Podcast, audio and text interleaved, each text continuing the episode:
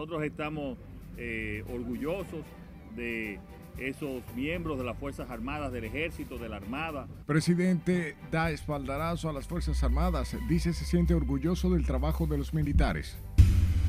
Canciller haitiano descalifica a República Dominicana para suspender construcción en el río Masacre. Para que los médicos, ginecólogos y pediatras haitianos comiencen a tener todo el apoyo de su país. República Dominicana enviará a la ONU informes sobre la carga económica de parturientas haitianas pues sí pueden ser conocidos por tribunales disciplinarios. Revuelo en el Congreso por inclusión en el Código Penal de tribunales para juzgar a militares.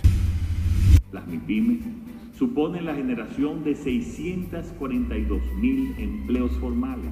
Y revelan micro y pequeñas empresas representan el 98% del tejido empresarial del país.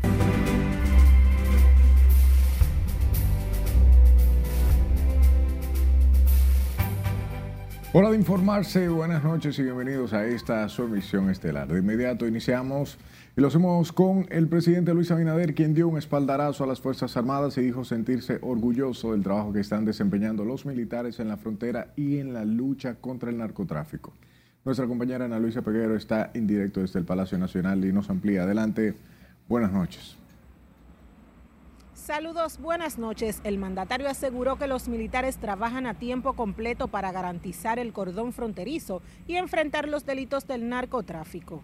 Arriesgando su vida también en la frontera, eh, manteniendo la integridad de nuestro país. El presidente Abinader garantizó el bienestar de los miembros de organismos de seguridad, tras valorar el trabajo que realizan a favor de la protección de la nación. Fue aquí en la sede del Cuerpo de Seguridad Presidencial, donde el mandatario dijo sentirse orgulloso del trabajo de las Fuerzas Armadas. En su inmensa mayoría, gente honesta, seria, trabajadora, que ha dado su vida a favor del país. Y nosotros estamos eh, orgullosos de esos miembros de las Fuerzas Armadas, del Ejército, de la Armada, de la Fuerza Aérea y en el caso también de la Policía Nacional, que están todos los días arriesgando su vida. El mandatario también garantizó que para evitar actos de corrupción se están realizando auditorías en todas las instituciones del gobierno. En ese sentido, ya al CUSEP se le ha hecho en lo que va de gestión una auditoría, o sea, el Ministerio de Defensa también, la policía también, la Cámara de Cuentas está haciendo su auditoría por primera vez en la historia. Eso se está haciendo. Eh, y nosotros confiamos en que las acciones de los actuales directivos es una, una, actuación correcta. El presidente Abinader también tocó el tema haitiano y defendió el derecho que tiene la República Dominicana de no cargar con las parturientas haitianas que vienen a ocupar los hospitales del país. Estamos atendiendo todos los casos de emergencia, pero sencillamente ya el sistema de salud no puede de la República Dominicana, atender a República Dominicana y atender también otro país. Entonces, sencillamente lo que estamos haciendo es cumpliendo con la ley de migración. La República Dominicana no está haciendo nada más que no es cumpliendo la ley de migración. Y en los casos de urgencia que están en los hospitales, pues nosotros estamos permitiendo esos casos de urgencia en los hospitales. Presencia el mandatario habló al participar junto a la vicepresidenta de la República, Raquel Peña, en la rendición de cuentas del director del Cuerpo de Seguridad Presidencial, donde además le dieron la bienvenida oficial a la Navidad. El gobierno dispuso este lunes que los miembros de la seguridad del cuerpo presidencial adquieran un techo propio a través del plan de la vivienda feliz. Desde el Palacio Presidencial es todo lo que tengo, yo retorno contigo al estudio. Gracias, Ana, por las informaciones. Y diputados oficialistas y de la oposición manifestaron su respaldo a las acciones que lleva a cabo el Ministerio Público en contra de la corrupción administrativa y el crimen organizado. Vamos al Congreso, donde nos tiene más detalles nuestro compañero Jesús Camilo. Adelante, buenas noches. Saludos, buenas noches. Los congresistas, al referirse a los casos de corrupción desarticulados en el país, respaldan las acciones del Ministerio Público contra quienes hayan incurrido en dilapidación de los recursos del erario. Esa mafia de jerarcas militares a quien afecta es los cuarteles, que usted vaya, lo que hay son locrios de pica pica. Al referirse al entramado de corrupción que involucra a varios generales y coroneles, el diputado oficialista Eugenio Cedeño cuestionó que las maniobras fraudulentas afectan directamente a militares de menor rango y constituye un atentado para la seguridad nacional. Aquí quienes han sufrido la corrupción de los militares independientemente de lo que la sociedad ha sufrido con la corrupción de los militares, son los guardias, son los sargentos, son los rasos, son los alistados que les roban las botas, les roban los uniformes, les roban la comida, les roban la medicina, les roban el futuro.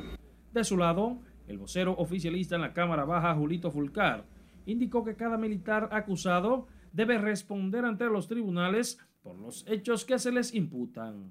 Preferimos eh, dejar eh, como legislador que el Ministerio Público desarrolle su labor ellos tienen una responsabilidad legal que le asigna la propia normativa jurídica y cuando entiendan que deben eh, encauzar a algún ciudadano o ciudadana, no importa cómo se llame, de dónde provenga, todo lo que le corresponde hacerlo.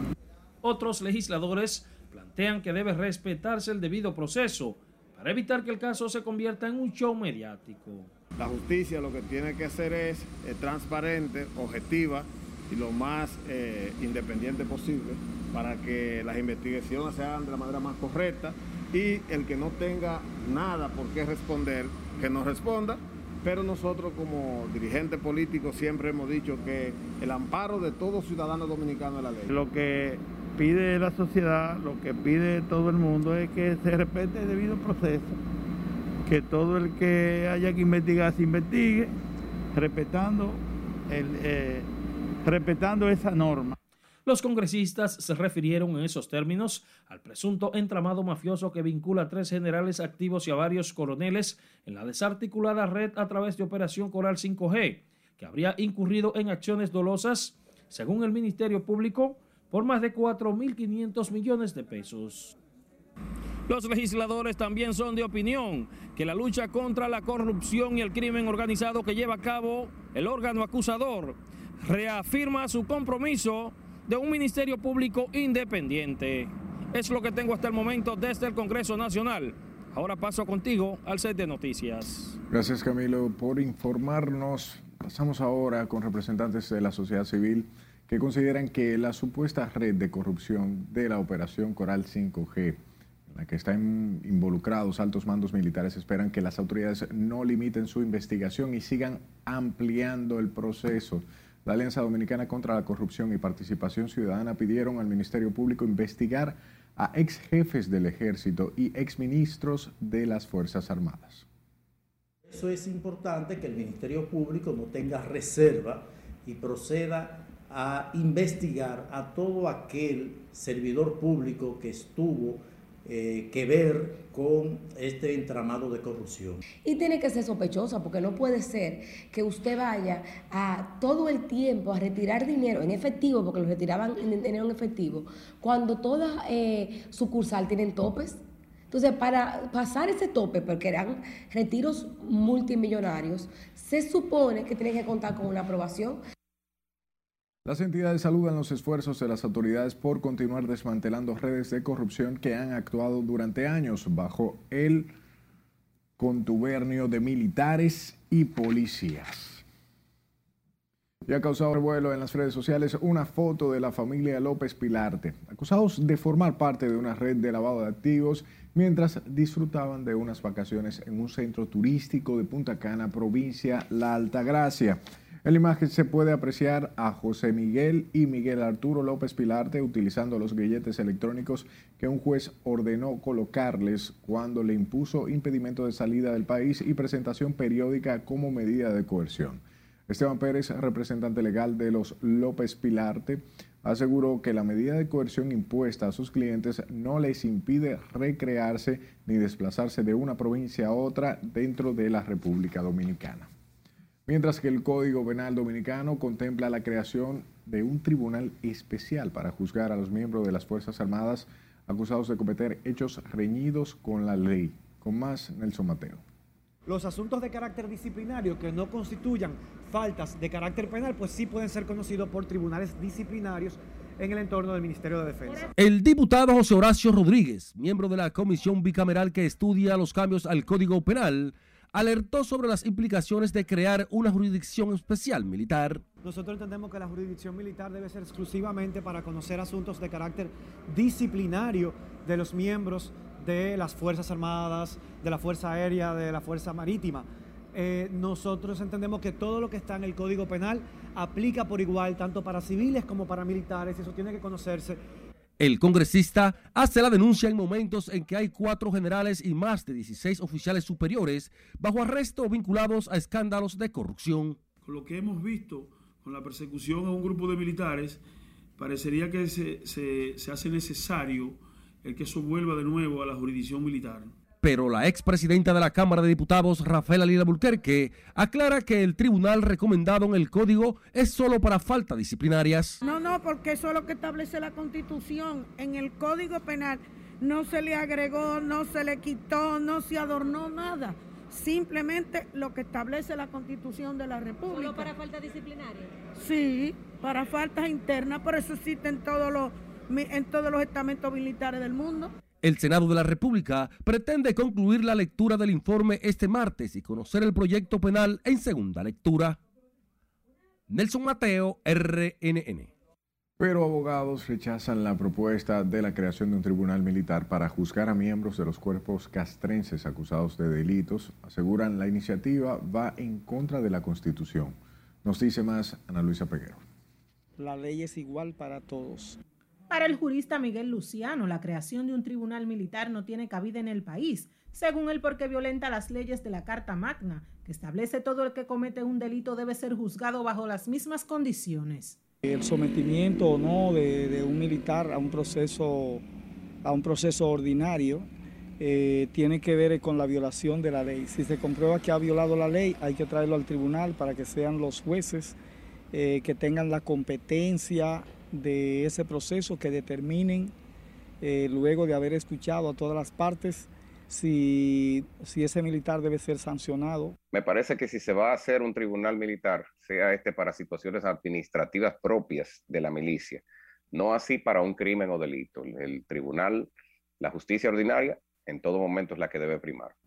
El planteamiento sale a la luz luego de que algunos legisladores denunciaran que el Código Penal contempla la creación de un tribunal militar para juzgar las irregularidades que cometan los militares. En ese sentido, los abogados entienden se estarían creando privilegios para los imputados. La Constitución de la República en su artículo 39, numeral 1, eh, no permite ningún tipo de privilegio. De manera que si se le otorga a los militares la posibilidad de juzgar a lo interno con un tribunal militar, eh, estaríamos dando un tipo de privilegio y eso no es posible. Mientras el Senado se prepara para concluir esta semana la revisión de los artículos de la pieza legislativa, algunos defienden la creación de un tribunal para juzgar los delitos que cometan los militares. Ana Luisa Peguero, RNN. En otro orden, el presidente del Consejo Nacional de la Empresa Privada, Pedro Bracha, advirtió que la eventual devolución del 30% de los fondos de pensiones dispararía los precios y estimularía la especulación. Advirtió que sacar una cantidad exorbitante del sistema bancario y financiero podría incrementar la cotización del dólar, lo cual implica una reducción del poder adquisitivo de los beneficiarios lo que crearía es una sobredemanda de todos los bienes y servicios en la República Dominicana y afectaría inmediatamente la tasa del dólar, lo que inmediatamente reduciría el ingreso de ese trabajador en su perjuicio y probablemente lo que se le entregue se le convierte en nada. Y eso es lo que nosotros estamos tratando de evitar, que se le entregue una cosa que después no sea nada y cuando le toque retirarse no tenga nada.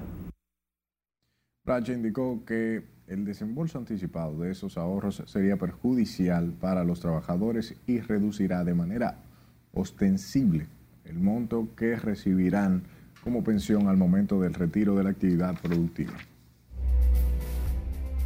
Recuerde que puede estar informado las 24 horas del día en nuestra página web rnn.com.do al igual que nuestras redes sociales, arroba noticias RNN, sus denuncias a este número de WhatsApp que ven en pantalla, 849-268-5705, y tiene la posibilidad, de igual forma, de escuchar nuestro podcast. Estamos como Noticias RNN en Spotify, Apple Podcast y Google Podcast. Para que los médicos, ginecólogos y pediatras haitianos nos vamos a nuestra primera pausa. Al volver sabrá lo que hará la República Dominicana para alertar sobre el gran número de parturientas haitianas.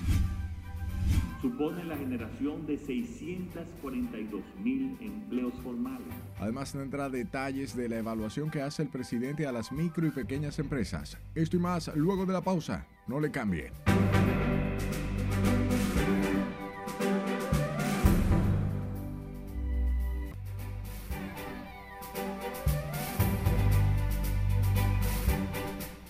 Canciller haitiano Claude Joseph pidió al primer ministro de su país, Ariel Henry, continuar con la construcción de la presa del lado del río Masacre en Juana Méndez por considerar que no tienen que suspender o detener un proyecto por mandato de un gobierno extranjero. Con esta noticia damos inicio al resumen internacional de noticias CRNN con Miguel de la Rosa. Claudio Joseph recordó con una carta dirigida al canciller dominicano el 15 de julio de este año en respuesta a una correspondencia dijo haber expresado claramente que contrario a lo que sugieren los dominicanos, este sistema de riego no constituye un desvío del rumbo del agua del río y por lo tanto no tiene impacto en la vertiente dominicana. Sin embargo, se destacó la importancia que representa para los haitianos la construcción de esta obra y que el Estado haitiano no tiene por qué suspender un proyecto que acometa bajo mandato de un gobierno extranjero. La policía de Estados Unidos confirmó este lunes que el atropello masivo del domingo en Wisconsin, donde cinco personas murieron y al menos 48 resultaron heridas durante un desfile navideño, no fue un atentado terrorista. No existe ninguna prueba de que este sea un incidente terrorista, dijo el jefe del Departamento de Policía, Dan Thompson. Las fuerzas de seguridad de Panamá informaron este lunes que encantaron al menos 3 toneladas de cocaína en uno de los contenedores en tránsito por el país y con destino final Europa y África. En Alemania, el titular de Sanidad en funciones, Jens Spahn, alertó hoy a los no vacunados del peligro real de morir por el COVID-19, al tiempo que la canciller saliente Angela Merkel urgió tomar medidas drásticas ante la evolución dramática de la pandemia en el país. Al menos ocho cadáveres tiroteados y con señales de tortura fueron hallados este lunes en una favela en el área metropolitana de la ciudad brasileña de Río de Janeiro, dos días después del asesinato de un policía en la región.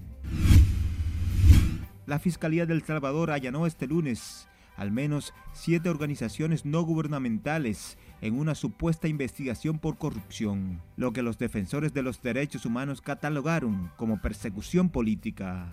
Esta acción judicial se da en momentos en que organismos internacionales han advertido del hostigamiento a voces críticas en el país centroamericano mediante la ley de agentes extranjeros, comparada con la de Nicaragua. La fundación del expresidente Barack Obama anunció este lunes que recibirá una donación de 100 millones de dólares del fundador de Amazon, Jeff Bezos, que según afirma es la contribución más grande que ha recibido hasta la fecha. Culminamos nuestro resumen internacional en Rusia con las imágenes de un conductor de un automóvil que se ha hecho viral en las redes sociales por el salto de varios metros que realiza sobre los rieles de un tranvía. Según un testigo que presenció la arriesgada maniobra, en ese lugar hay una especie de trampolín que puede utilizarse para acelerar. En las internacionales, Miguel de la Rosa. Volvemos a nuestro horizonte informativo y hablamos de los miembros del Ejército de la República Dominicana que decomisaron 243 pacas de marihuana en un operativo de inteligencia realizado en la provincia de Azua. El decomiso de más de 2.000 libras del vegetal se produjo en el puesto de chequeo militar del 15 de Azua y la droga fue encontrada en la parte trasera de un camión. Por el caso fueron detenidos el conductor del vehículo, Juan Fabián Sosa, y su acompañante, Oguis Sisten Segisma. Tanto los detenidos como la sustancia decomisada fueron entregados a la Dirección Nacional de Control de Drogas para continuar el proceso de investigación. En los próximos días, las autoridades sanitarias enviarán a la Organización de las Naciones Unidas un informe sobre la carga económica que representan para el país las parturientas haitianas y otros pacientes de ese país atendidos en hospitales dominicanos. Con la historia, Sileis Aquino.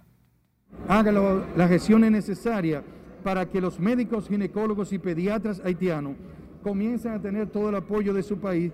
El informe sobre la atención en salud que se le da a los nacionales haitianos será enviado a la ONU a través de la Cancillería Dominicana. El ministro de Salud Pública y el director del Servicio Nacional de Salud volvieron a pronunciarse sobre el peso económico que tienen los centros sanitarios sobre la atención a los extranjeros. En el país, como reportó el Servicio Nacional de Salud, de la mortalidad materna nuestra hasta octubre es un 40% de, la mortalidad es haitiana. La, había pasado en los informes de 2017-2018 del anterior gobierno que era un 30%, pero conjuntamente con el COVID y la grave situación que tiene el país, ha llegado a nuestro país a un 41% de la mortalidad es haitiana. Indudablemente esto implica una gran presión de costo en todas las redes de hospitales públicas y eh, se traduce en una reducción de la calidad de los servicios de todo el sistema de salud. Entonces, eh, ya ha sido expresado estos números eh, a través del Ministerio de Salud Pública, el doctor Daniel Rivera, quien ha tenido una amplia participación expresando toda esta situación. La mayor demanda de servicios de salud a nacionales haitianos está concentrada en hospitales de las ciudades fronterizas. Tenemos eh, regiones como la noroccidental, donde más del 50% de todas las parturientas en esa región son extranjeras, sobre todo extranjeras haitianas, eh, igual que en otras regiones como la norcentral. En otro orden, las autoridades de salud presentan una baja en los indicadores de COVID. Las autoridades sanitarias abordaron estos temas tras juramentar hoy el Comité de Mejora Continua de la Calidad y Atención al Paciente. Sila Disaquino, RNN. Y los trabajadores cañeros volvieron a protestar en la intercepción de la avenida 27 de febrero con Leopoldo Navarro en rechazo a las deportaciones de mujeres embarazadas de nacionalidad haitiana. Jesús Núñez solicita además la entrega de sus residencias permanentes a los cañeros que llegaron al territorio dominicano con un contrato. La inmigración no puede deportar ni niños ni tampoco personas envejecientes. En segundo lugar, el gobierno tiene que cumplir con los acuerdos de contratación de braceros y entregarle la residencia permanente a todos los trabajadores de las plantaciones cañeras.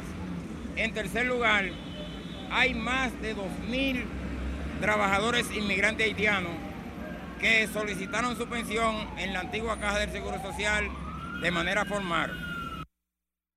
Los cañeros encabezados por Jesús Núñez denunciaron que no se le permitió llegar a las afueras del Ministerio de Interior y Policía donde pretendían entregar un documento al ministro Jesús Vázquez Martínez. Durante la manifestación los trabajadores cañeros estuvieron vigilados por miembros de la Policía Nacional. En otro orden, sepa que cuatro personas murieron y 707 se contagiaron con el COVID-19 en las últimas 24 horas, así lo informó hoy el Ministerio de Salud Pública. Ayer fueron procesadas 13.781 muestras para una positividad diaria de 7.50% y la acumulada de 8.82%.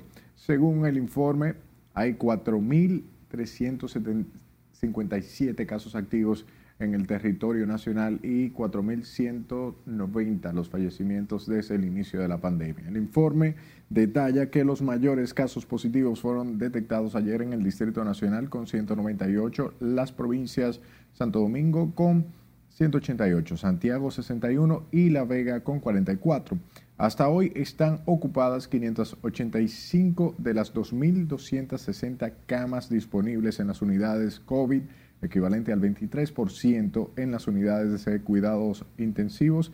Están ocupadas 210 de las 585 camas para un total de 36%.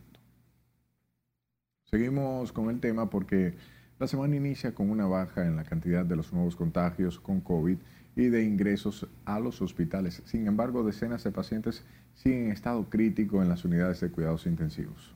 Con más detalles, Laura Lamar. Pese a la baja en los ingresos por COVID en los centros de salud, sigue la preocupación del personal médico por las condiciones de pacientes que se debaten entre la vida y la muerte en cuidados intensivos.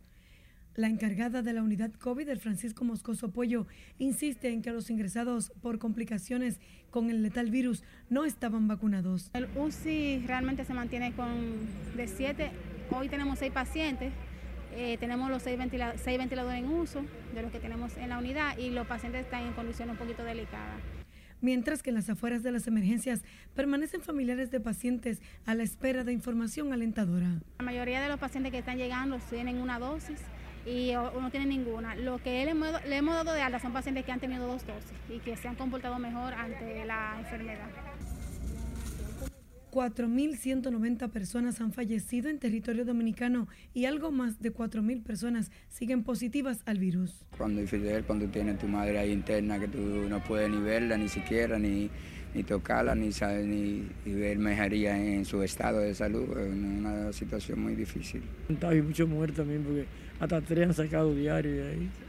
Sí, y mucho contagio. Mucho contagio porque la juventud no quiere vacunarse. Las autoridades de salud insisten en que los ciudadanos vayan a vacunarse. Laurila Mar, RNN. Hablemos de Alianza por el Derecho a la Salud que pidió al gobierno buscar una solución para ofrecer atenciones a las mujeres haitianas que lleguen en labor de parto a los hospitales dominicanos. La entidad insistió en su rechazo a las deportaciones de mujeres embarazadas que se encuentren en los hospitales con estatus migratorio ilegal. ¿Por qué entran? ¿Cómo entran? Quién la entra y por qué la entran. Y por qué la entran. Son preguntas que el gobierno dominicano tiene la obligación de hacerse para tomar medida de la naturaleza que tomó. Nosotros quisiéramos que detrás de la medida del gobierno haya realmente una voluntad política. La Alianza por el Derecho a la Salud anunció la realización de una caminata para exigir mayor presupuesto para el sistema sanitario. Escucha, el presidente Luis Abinader manifestó que las micro, pequeñas y medianas empresas aportan el 38% del Producto Interno Bruto, determinante para la economía dominicana. El jefe de Estado dio los detalles tras encabezar los premios solidarios a las microempresas que organiza el Banco Centroamericano de Integración Económica y el Consejo de las Fundaciones Americanas de Desarrollo. Juan Francisco Herrera se encuentra en el Palacio Nacional y nos da más detalles. Adelante, buenas noches, Juan Francisco. Gracias, buenas noches. El mandatario aseguró que los premios solidarios a la microempresa no solo generan empleos, sino que ayudan al crecimiento económico. El primer mandatario junto al presidente del Banco Centroamericano de Integración Económica, doctor Dante Mossi, entregaron hoy los premios solidarios a 18 microempresas por el desempeño este año. Luis Abinader destacó que las microempresas representan el 98% del tejido empresarial en el país, sumando esto a la gran cantidad de empleos que generan.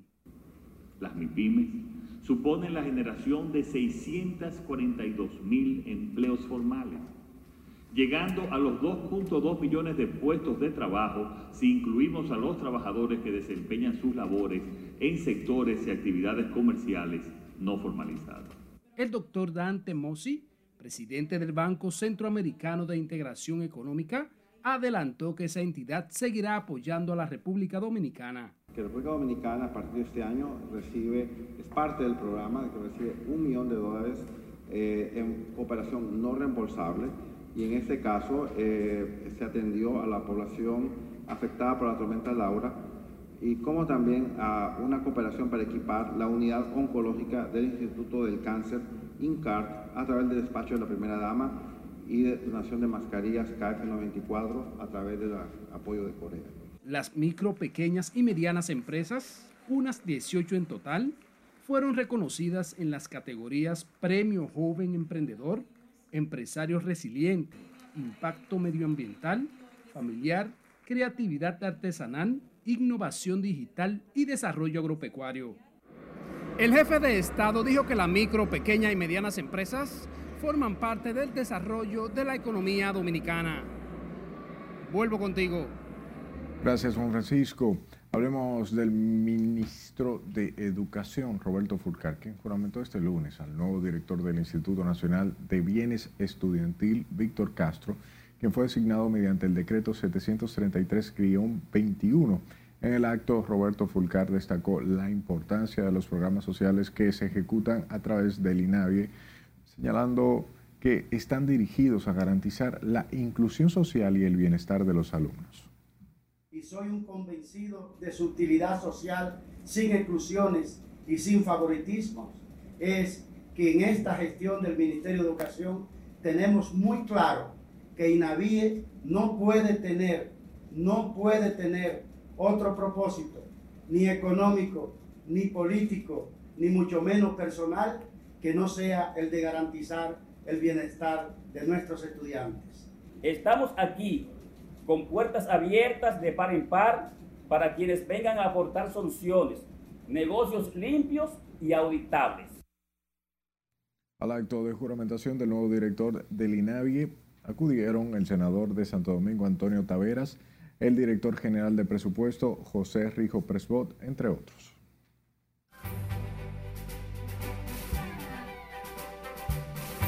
Sepa que desde hoy, todos los días, RNN estará mostrando la opinión de la audiencia a través de su pregunta diaria, así que vaya y vote a la red social de su preferencia con el usuario arroba noticias RNN y tras la pausa, nuestra compañera Ivonne Núñez estará presentando los resultados. No hay nada seguro nos separamos por un instante al regreso conocer a la evaluación que hacen los organismos de protección civil sobre un temblor de tierra en Puerto Plata. Todos los años la plaza se desborda de personas. Además, le contamos sobre las expectativas que tienen los comerciantes por el Black Friday. Siga con nosotros.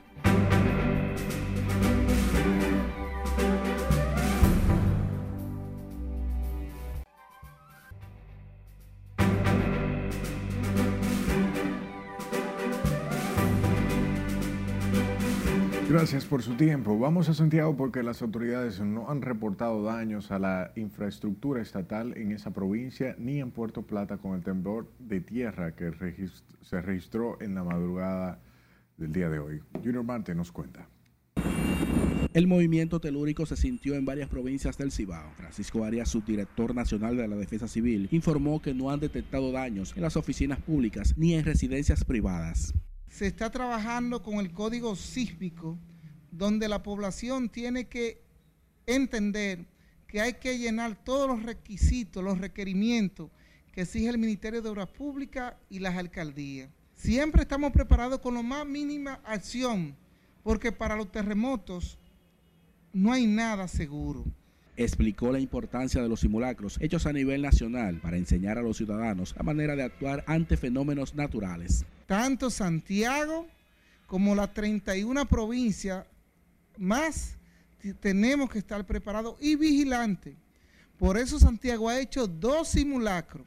Algunos residentes de la ciudad Corazón, zona muy vulnerable por la cercanía con la cordillera septentrional, dicen que ponen señales de avisos para resguardarse por un posible temblor de gran magnitud que tenemos que coger la cosa con calma, pero con la precaución y la lógica que amerita.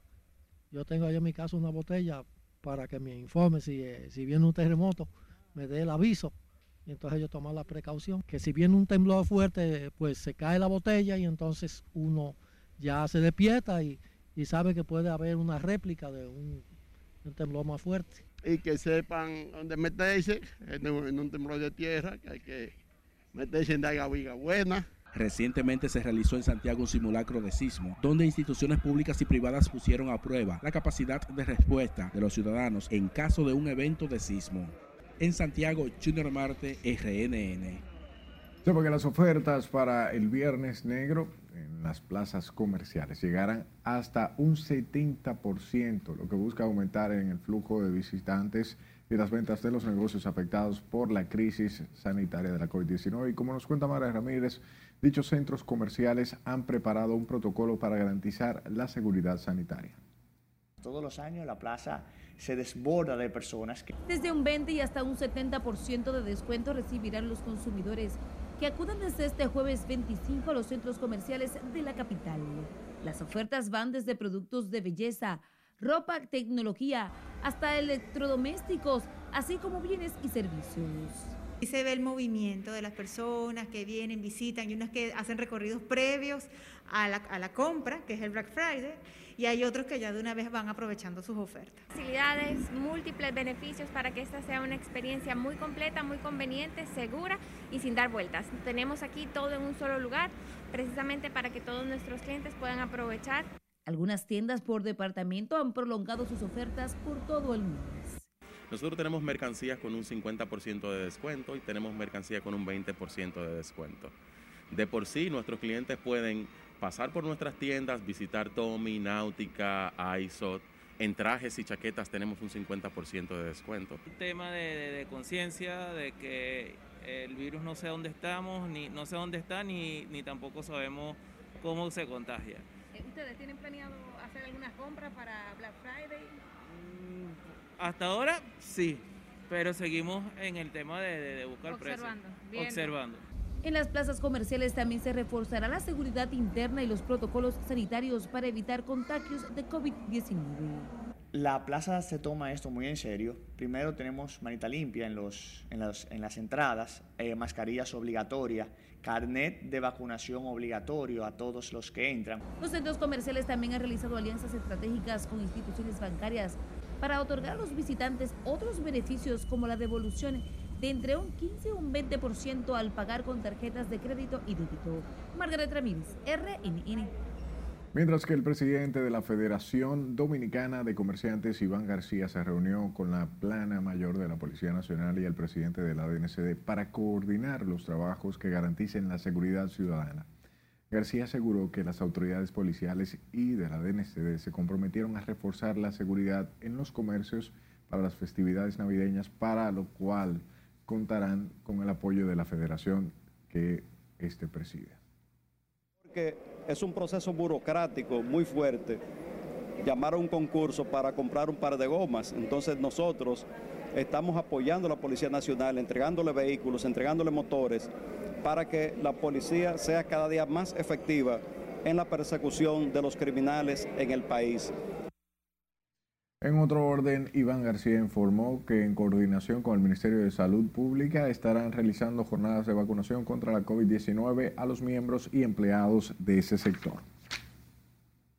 Y las amas de casa y propietarios de pequeños negocios pidieron al gobierno dejar sin efecto el aumento de la tarifa eléctrica que ya se está reflejando en la factura de los usuarios. Oscar Bichar trabajó el tema y nos presenta la historia. Deberían de bajarla más en vez de subirla. Eso es lo que yo digo. El aumento de la tarifa eléctrica impacta las finanzas de la población de escasos recursos que hacen malabares para cumplir con el pago de la luz y otros servicios. Como un 30, 30%. Hay personas que le, le ha llegado un 100% el aumento. Yo no pago mucho porque yo gasto poca luz, pero aquí casualmente es que cada día sube más. El impacto es duro también para los hogares con menos recursos como el de Dinora Montero, quien se encuentra desempleada. Hay mucho, somos gente pobre. Hay quienes la pueden pagar, pero otros no. ¿Te ves? Hay pegarse de Dios, mi hija. No me quejo porque yo tengo buena luz. ¿Usted Y- tiene buena luz? Sí, no, no viene todos los días. A veces que se va como media hora, pero muy caro. Según la Superintendencia de Electricidad, el desmonte del subsidio eléctrico que inició el primero de noviembre será completado en los próximos cinco años. Es Carelet Guichardo, RNN. Y la población asalariada no ha percibido el aumento mínimo de los salarios debido a la inflación y otros efectos provocados por la pandemia de la COVID-19, advirtió hoy el presidente de la Confederación Nacional de la Unidad Sindical. Rafael Pepe Abreu insiste en que la variación en el índice de los precios al consumidor impacta con mayor severidad a la población con menos ingresos. El tema a enfrentar en, el país es el tema de evitar que se dispare mucho más allá de lo, de lo debido la inflación, porque ese es el, el germen de la posibilidad de que en este país se puedan producir estallidos sociales que nadie quiere, que se ha tratado de evitar. Suele ser- Claro. Ya. Rafael Pepe Abreu pidió al gobierno tomar medidas para aliviar la calidad de vida de los sectores más desprotegidos. Dejemos a la provincia de San Juan, porque el gobierno acudió en auxilio de varias comunidades que hace años no tenían el servicio de agua en sus hogares. Nuestro corresponsal allá, Julio César Mateo, con este reporte. Son más de 10 comunidades que durante varios años venían reclamando ser dotadas de servicio de agua. En base a un pedido de agua que tenemos más de 20 y pico de años que no tenemos agua aquí en la comunidad de los Cerros de Mogollón, a través de la Junta de Vecinos, la cual le estamos solicitando ver cómo podemos llevar el líquido apreciado a los lugares que no está. Entre las beneficiadas por el INAPA se encuentran Mogollón, El Batey, Los Cerros, San Ramón y Las Zanjas. Eh, la visita trata de levantar todas las fuentes existentes y algunos puntos de, de pozos, afloramientos para en la zona de Mogollón. Tras realizar un amplio levantamiento en la zona y resolver algunos de los casos, el gobierno se comprometió a conectar al suministro de agua potable a los hogares faltantes en los próximos días. Y así poder ver qué solución definitiva a, al déficit que hay en esta zona. Residentes en la zona mostraron satisfacción por la atención puesta por las autoridades a un servicio esencial como el agua potable. Bueno, nosotros nos sentimos bien si NAPA viene con ese progreso, nosotros nos sentimos bien. Le voy a hablar simplemente la verdad. Ahí hay una tubería que nosotros queremos que vayan y nos conecten el agua a la pie. Que nada más conecten el agua de ahí de, de ahí de Mogollón a la pie. Pese a la existencia de numerosos ríos y otras fuentes acuíferas, muchas comunidades de la provincia de San Juan se abastecen de agua a través de pozos malacates. En San Juan de la Maguana, Julio César Mateo, RNN. Hablemos del Ministerio de Obras Públicas que informó que durante esta semana se realizarán trabajos de mantenimiento en todos los túneles y elevados ubicados en el Distrito Nacional y el Gran Santo Domingo.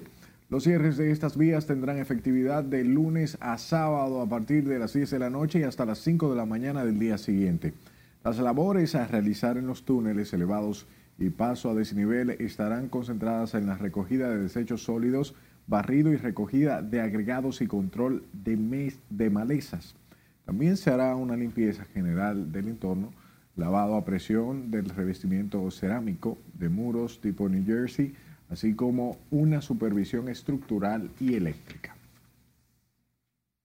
De su lado, el Tribunal Constitucional conoció un recurso de inconstitucionalidad contra la aprobación de autorizaciones de uso de sueldo para proyectos de alto impacto urbano emitida por el Consejo de Regidores del Ayuntamiento de Higüey en febrero del presente año.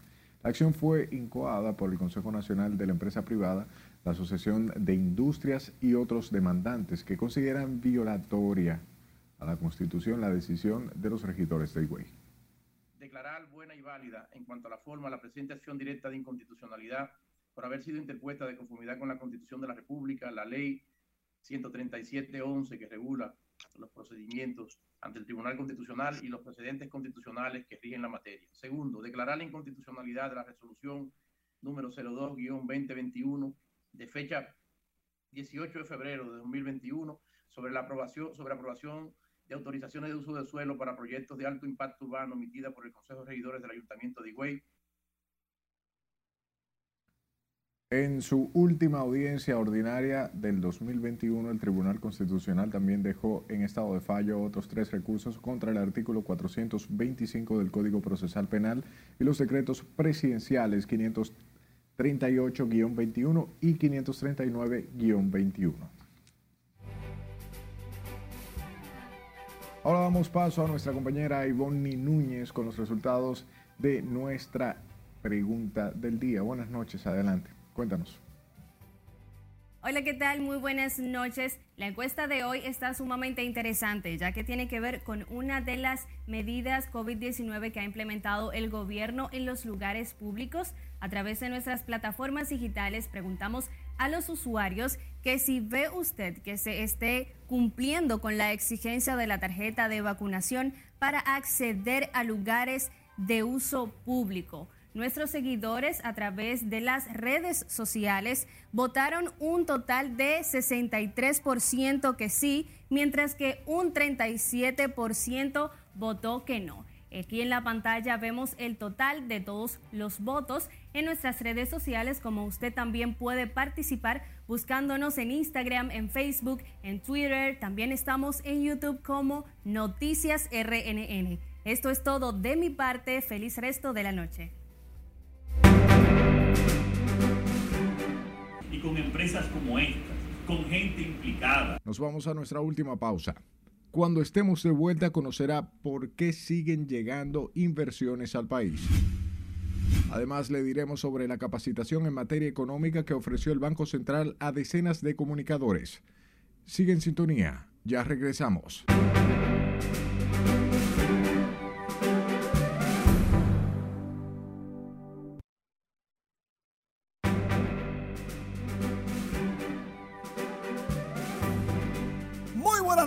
Queridos amigos. Iniciamos la entrega deportiva en el pelotero estrella de la semana, en Fort Jacks, en Blue Mall. Allí se estuvo reconociendo a don Nelson Cruz Esteves. Alguien dirá, oh, Nelson Cruz, sí, es el papá de grandes ligas. Pero no por eso, sino porque el don tiene más de 50 años como maestro y comunicador, además que es abogado.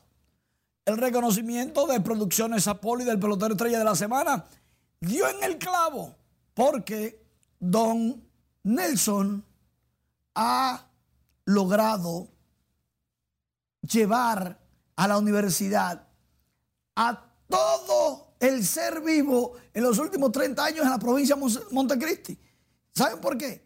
Porque el hombre se ha dedicado dignamente a forjar buenos bachilleres y eso se aplaude.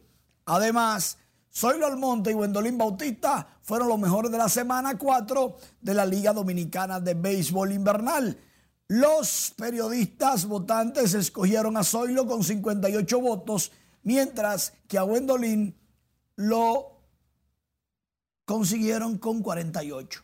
Y es que esos jugadores de las Águilas Ibaeñas acabaron esta semana. Wendolín con 8 entradas de 7 ponches, 2 juegos trabajados. Y Zoilo, la bujía. Lamentablemente tenemos que decir que don Tomás Troncoso Cuesta se nos fue.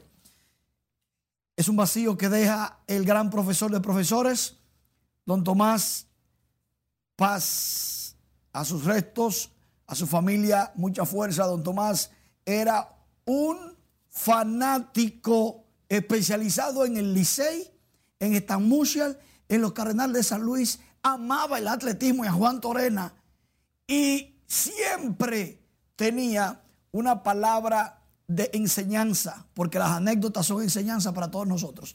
En nuestra página web, rnn.com.do, usted puede accesar y encontrar todo tipo de información, desde nacionales a internacionales, económicas y de espectáculos, pero también del béisbol invernal de la República Dominicana. Y cuando usted le da clic a nuestro banner de béisbol invernal, aquí tenemos las posiciones. Estrellas Orientales en el primer lugar con 12 y 8, las Águilas en el segundo con 11 y 9 a un juego, los Gigantes del Cibao a 11 a 1 y medio, 11 y 10 tienen los Gigantes, 21 juegos jugados, los Leones 9 y 11, empate con los Toros a 3 y los Tigres del Licey 9 y 12 a 3 y medio a medio de la clasificación. Esta es la sección del béisbol invernal de la República Dominicana, netamente dominicano. Nelson Rodríguez en Venezuela, aquí no, saben quién es, pero en Venezuela está acabando.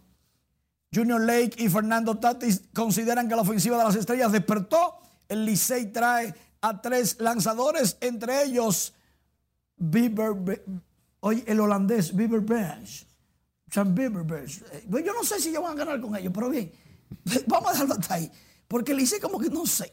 David Ortiz y Alex Rodríguez debutan en la boleta para Cooperstown. Sí, señor en algún momento ambos tienen que llegar al Salón de la Fama. Alex, no sé cuándo, pero tengo la certeza de que David Ortiz lo va a lograr en esta primera aparición. El anuncio lo hizo la Asociación de Escritores de Béisbol de Norteamérica y desde este lunes ya están las boletas regadas para que elijan también tenemos en nuestra sección de deportes, Melvin López selecciona a 12 jugadores para el equipo nacional para la ventana FIBA. Las prácticas comienzan este miércoles 24 a las 6 de la tarde en el Palacio de los Deportes Virgilio Travieso Soto. En esta ventana vamos a jugar dos partidos, domingo y lunes.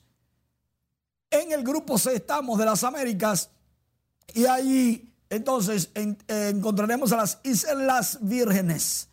Un día vamos a hacer locales, otra, otro día vamos a hacer visitantes, 8 de la noche, domingo y lunes. Los guerreros se imponen a Bameso y extienden su invicto a 5 y 0. Héctor Cruz logró 18 puntos. Esta es la rama masculina de la Liga de Voleibol Superior. Estas informaciones también están en nuestra página web en la sección de deportes. Los guerreros de Santo Domingo Este, en cuatro sets, perdieron el tercero, dispusieron de los, de los bamesianos. Caramba. Esta es una buena noticia.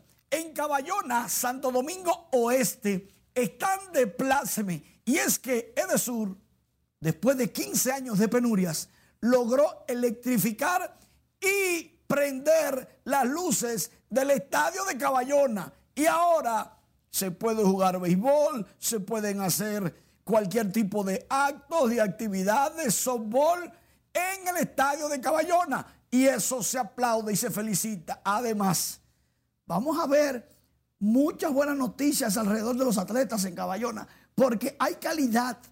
Lógico que Ponga diría que practicamos solamente de día. Y ahí está el detalle. Bueno, ya lo pueden hacer de noche. Eso se aplaude de verdad, que felicidades. Todo esto en nuestras, en nuestras redes, Sociales. Como debe de ser. ¿Tú sabías que tenemos TikTok activado? Sí, no, corre bastante bien. Me encanta, me encanta. Mira, tengo fe en tu, en tu predicción. Bueno, pero mira, parte de la En la- predicción, los Tigres del Licey rompieron su racha perdedora hoy, de ir perdiendo todos los días. ¿Sabes por qué? ¿Por qué? No jugaron. Tengo fe todavía. Tengo fe en que clasifican como dijiste al inicio. ¿no? Ya, ya te dije, ya te dije. Van bien. No perdieron hoy. Gracias, Mario, por las informaciones. Hablemos del presidente Luis Abinader, quien encabezó este lunes el inicio de los trabajos de expansión de la planta de producción Cano Industrial, la cual generará 100 nuevos puestos de trabajo. Nos cuenta Laurila Mar. Estamos generando un marco favorable para todas las inversiones independientemente del sector. El jefe de Estado aseguró que con el apoyo que brinda el gobierno a los inversionistas extranjeros se traduce en la generación de empleos para los dominicanos en medio de la recuperación económica que experimenta el país. Por eso nuestro compromiso es trabajar para construir una economía abierta, competitiva, inclusiva y que le dé oportunidad a todos y a todas. Señoras y señores, la República Dominicana del futuro está en marcha y con empresas como estas, con gente implicada y con un gobierno comprometido, iremos muy rápido.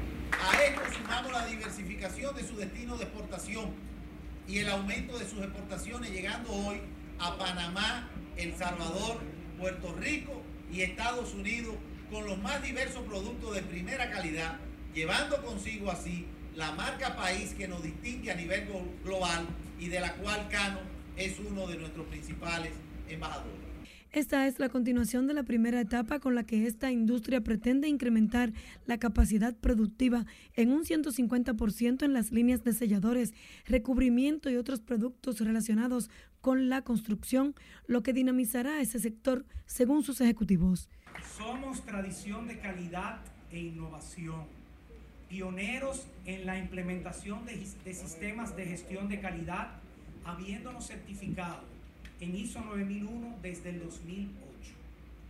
Hoy nuestros productos están presentes localmente en el comercio, en el sector de la construcción, Con una inversión de 200 millones de pesos, la expansión de esta planta también activará aún más la producción del calzado, muebles, alimentario, conversión de papel e industria gráfica, así como las zonas francas, exportación en banano y otros. Laurila Mar, RNN.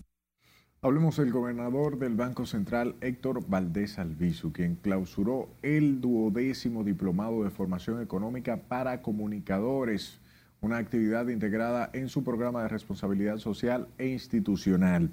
El diplomado, que tiene el aval académico de la Universidad Iberoamericana, institución representada en el acto por su vicerrectora académica, Vina Ortega, ha sido impartido en todo el país en el interés del Banco Central de facilitar una mejor comprensión de los temas económicos a los profesionales de la comunicación. Valdés Alviso expresó que el diplomado para periodistas reviste una importancia especial ya que la formación se ofrece en un momento en el que la economía mundial ha sido afectada por la mayor crisis sanitaria que ha enfrentado la humanidad en los últimos 100 años. Aprovechó la ocasión para destacar el sistema de ciberseguridad del Banco Central, calificándolo como uno de los más avanzados y eficaces de la región. Gracias siempre por estar con nosotros y sobre todo por llegar hasta aquí. Tenga buenas noches.